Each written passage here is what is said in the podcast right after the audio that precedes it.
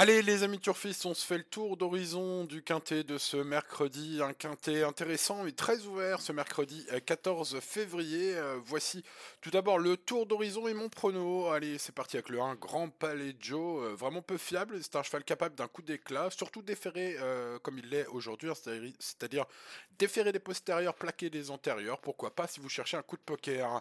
Le numéro 2 Capsem, c'était bien à Nantes, il s'est imposé la dernière fois, c'est un cheval en super forme.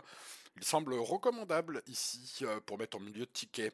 Le numéro 3, Hiver d'Otis, est expérimenté à Vincennes, a bien couru dans le prix du Berry entre Histoire Mika le 7 et Excellent le 15. Ce numéro, ce numéro 3 mérite une mention si vous cherchez un outsider. Le 4, Amor, euh, Amador pardon, Burois avec Benjamin Rochard, euh, fut décevant la dernière fois à 3 contre 1 à Agen. vaut mieux que cela, à mon avis, jugé notamment sur ses perfs en fin d'année dernière. Ce numéro 4 peut mériter un rachat. Le numéro 5, Houston de Jude, c'est un peu tout rien avec ce fils de Love You très compliqué dans son comportement, mais qui possède d'évidents moyens. Ce sera probablement tout rien pour ce 5. Pour le numéro 6, Great Skills, euh, qui est très régulier lorsqu'il est déféré des postérieurs, euh, comme ce sera le cas euh, aujourd'hui, et plaqué hein, des antérieurs aussi. Il dispose d'une vraie chance pour les petites places. Donc euh, bah, je serais pas étonné qu'il nous coupe ce quintet en étant cinquième, ce numéro 6. Le numéro 7, Histoire Mika, la fiabilité de cette jument semble sans faille depuis de longs mois, ses lignes sont bonnes. Bref, ce numéro 7 mérite un large crédit. Le numéro 8, Galac de la KV, ne possède aucune marge à ce niveau. C'est un cheval utile en amateur où il gagne, en province où il prend des places. Ici, il faudra quelques défaillances pour qu'il fasse l'arrivée.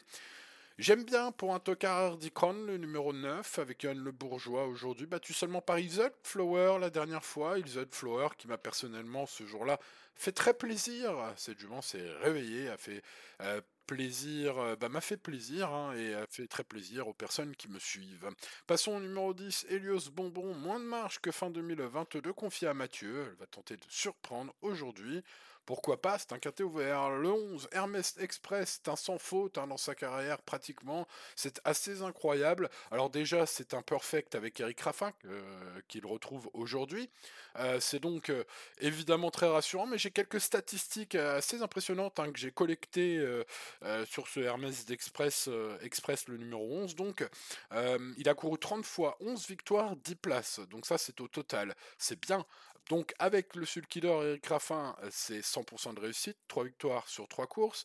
Et puis si l'on euh, passe en mode déféré des 4 et qu'on isole cette statistique euh, lors de sa carrière, hein, euh, il a couru 18 fois déféré des 4, il a terminé 16 fois sur le podium, une fois quatrième, Là-dedans, sur ces 18 courses, donc, euh, il y a 9 victoires. Euh, bref, hein, au niveau statistique, là, euh, pour ceux qui suivent les statistiques, c'était carrément incroyable, hein, même, hein, on peut le dire. Bref, ce numéro 11, c'est mon préféré. On passe au 12, Hip Hop de Metcalf, excellent ces derniers temps, bah, avec Eric Raffin plutôt.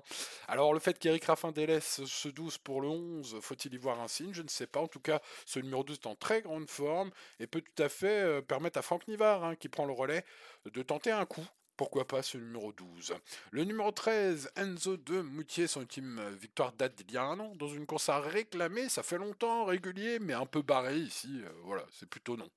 Le 14, Hélène Desoubeaux, allez on tente ça en tocard, l'écurie Castel, Cédric Terry, le redoutable, aux manettes, euh, et puis quelle petite rentrée après un mois d'absence la dernière fois de ce 14 hein, dans le prix de Mons à Vincennes. Euh, c'était une deuxième place significative pour cette fille de Tagoud, à mon avis. Une jolie cote bien possible et un tocard à tenter ce 14. Le numéro 15, excellent, bah, c'est un cheval qu'il faut peut-être tenter pour battre les favoris. Plaqué ainsi, c'est une jument qui a gagné plaisamment le prix d'Aubervilliers sur les 2100 mètres de la grande piste l'avant-dernière fois. Je trouve que c'est une belle chance, ce numéro 15. Puis on retrouve Céline hein, aussi avec quelques chevaux. Euh, qu'on retrouve aujourd'hui, notamment des favoris. Hein. Peut-être le joli coup, ce 15. On termine euh, ce tour d'horizon par le 16, Gabi Desmoyeux, qui est capable de bien courir, euh, certes, parfois, on va dire, corde à gauche, mais c'est surtout corde à droite qu'il a acquis son petit palmarès en province.